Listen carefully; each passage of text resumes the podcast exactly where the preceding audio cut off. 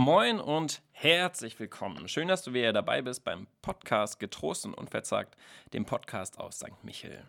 Ich bin Pastor Tom und ich möchte mir heute am Karfreitag mit dir ein paar Gedanken zum Kreuz machen. Die Sache mit dem Kreuz ist gar nicht einfach. Warum musste Jesus sterben? Was bedeutet es, dass er für uns gestorben ist? Was hat das Kreuz mit Sünde, Gnade und Vergebung zu tun? Diese Fragen, die sind gar nicht so leicht zu beantworten. Und wir modernen Menschen, wir, wir denken ja häufig, dass nur wir damit unsere Probleme haben, weil wir so viel Aufklärung und so viel anderes äh, mittlerweile in unseren Köpfen besitzen.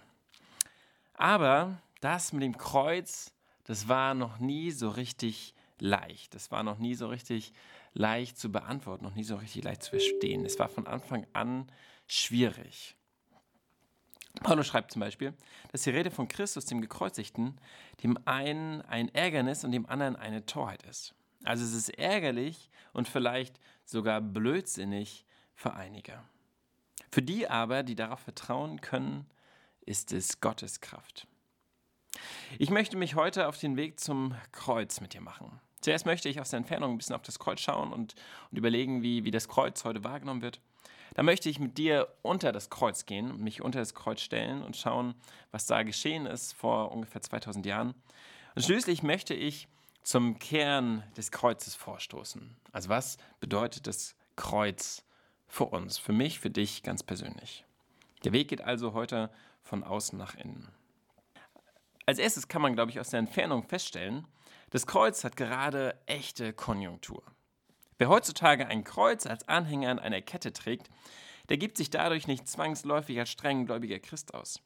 Nein, das Kreuz gilt als ein schönes Schmuckstück, das Liebe, Treue und Heimatverbundenheit symbolisiert.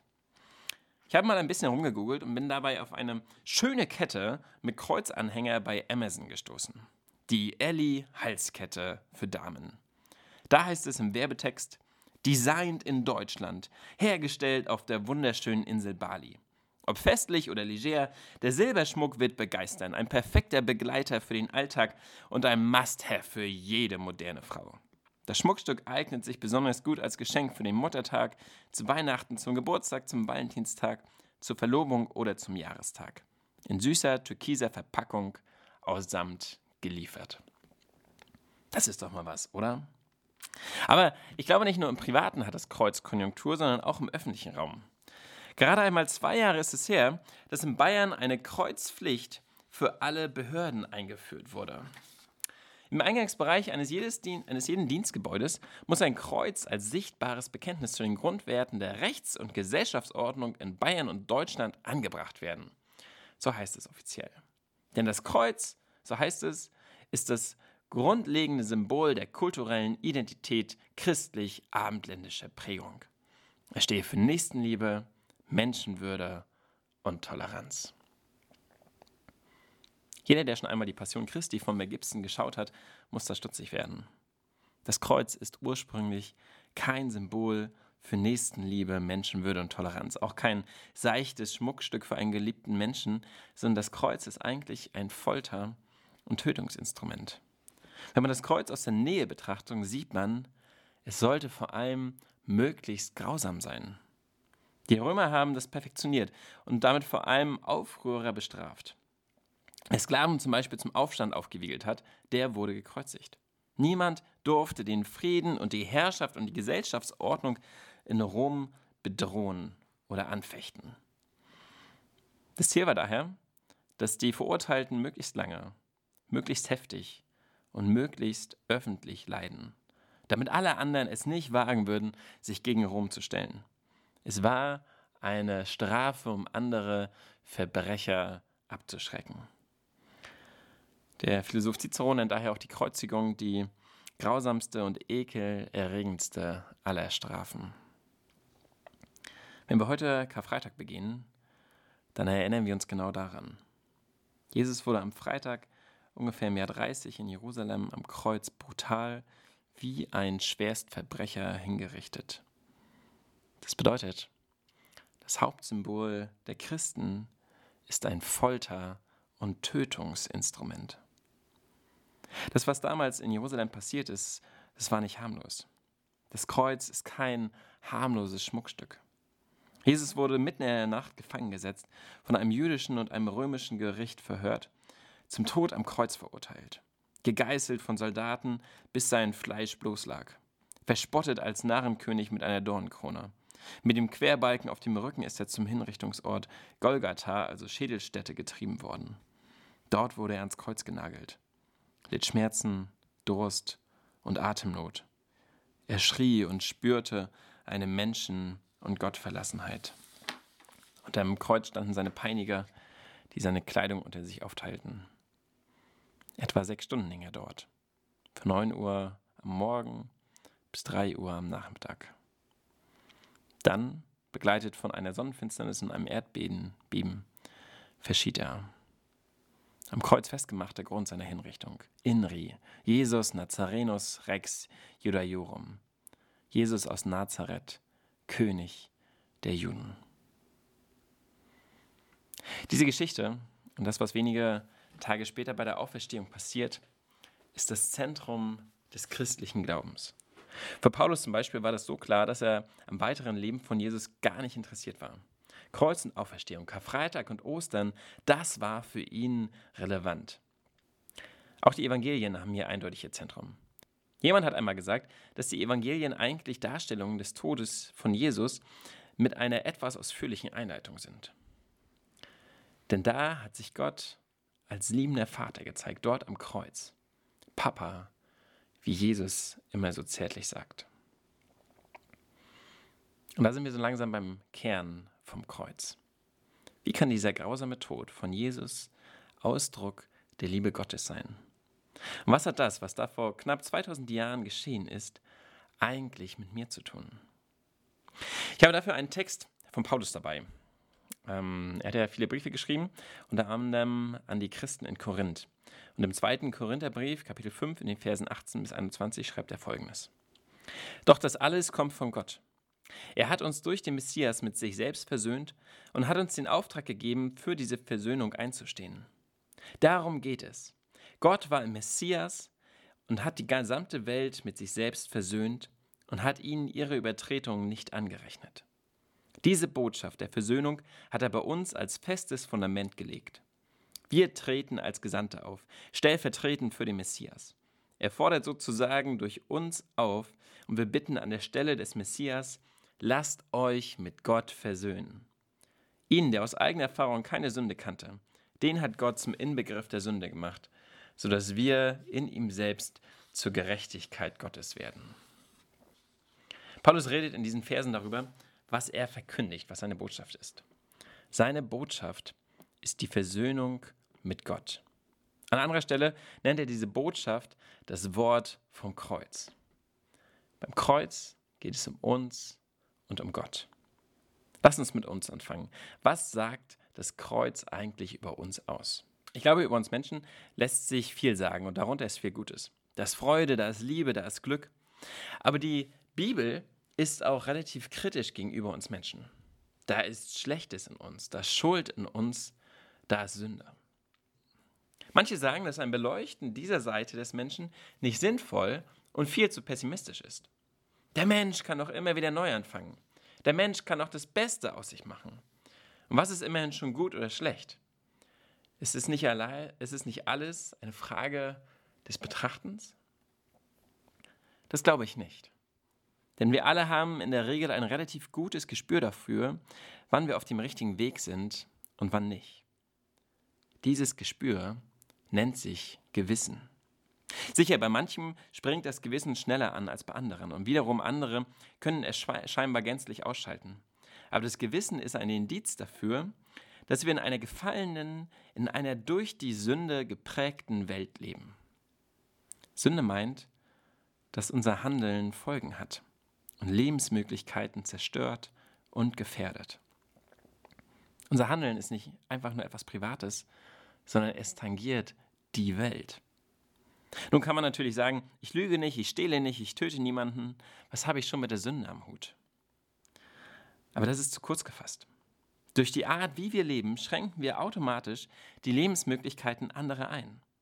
Wenn wir heute die Natur und unsere Umwelt zerstören, schränken wir die Möglichkeiten nachfolgender Generationen drastisch ein. Und wenn wir immer froh konsumieren und es uns egal ist, ob andere Menschen für die Herstellung von Kakao, Kaffee, Kleidung oder was auch immer leiden müssen, dann schränken wir das Leben von ärmeren Menschen ebenso drastisch ein. Wir leben in einer gefallenen Welt. Niemand kann sich von der Sünde freisprechen. Wenn dir das alles zu weit weg ist, dann schau ins Kreuz und sieh, wer da alles mit dabei ist. Das sind zum Beispiel Soldaten, die darauf spezialisiert waren, Menschen ans Kreuz zu nageln. Sie sind Teil eines Systems, das die Leute ruhig halten will. Vor dem Kreuz steht eine Menschenmenge. Noch wenige Tage zuvor hat genau diese Menschenmenge, haben genau diese Leute äh, Jesus zugejubelt und als neuen König in Jerusalem begrüßt. Jetzt erfreuen sie sich am Leid eines Hingerichteten und verspotten ihn in seinem Todeskampf. Rette dich doch selbst, rufen sie ihm zu. Wenn du wirklich der bist, der du sagst zu sein, dann beweis es uns. Und wer ist eigentlich nicht da? Wer ist nicht da beim Kreuz? Die Freunde von Jesus sind zum großen Teil nicht dabei. Sie waren vorher jahrelang an seiner Seite, immer wo es, gut war, wo es leichtgängig war, wo es gut funktioniert hat. Doch jetzt sind fast alle fort, nur wenige ähm, haben es geschafft, Jesus am Kreuz zu begleiten. Für die anderen haben all die guten Erfahrungen und die Worte nicht weit getragen. Petrus, der auch Fels genannt wird, hat sich von Jesus abgewandt und ist geflohen. Judas hat ihn für den Monatslohn eines Arbeiters für 30 Silberstücke verraten.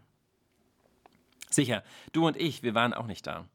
Aber wo haben wir das letzte Mal jemand verraten, jemand verleugnet, jemand verspottet, jemanden im Namen von Mächtigen ausgegrenzt, den Schmerz anderer nicht an uns herangelassen? Wenn wir auf das Kreuz schauen, dann sehen wir, wozu wir imstande sind. Wir kreuzigen auch den liebevollsten Menschen, der je über diese Erde ging. Wir vergreifen uns auch am Heiligen Selbst. Wir scheuen uns auch nicht, Gott selbst ans Kreuz zu schlagen. Wir lassen uns nicht erweichen. Wir können selbst im Angesicht des größten Schmerzes gleichgültig sein. Wir können nur uns und unseren Vorteil sehen. Wir wollen selbst Gott sein. Und wir haben Gott verloren. Wir brauchen Versöhnung. Denn es gibt da einen Riss in dieser Welt. Dieser Riss nennt sich Sünde.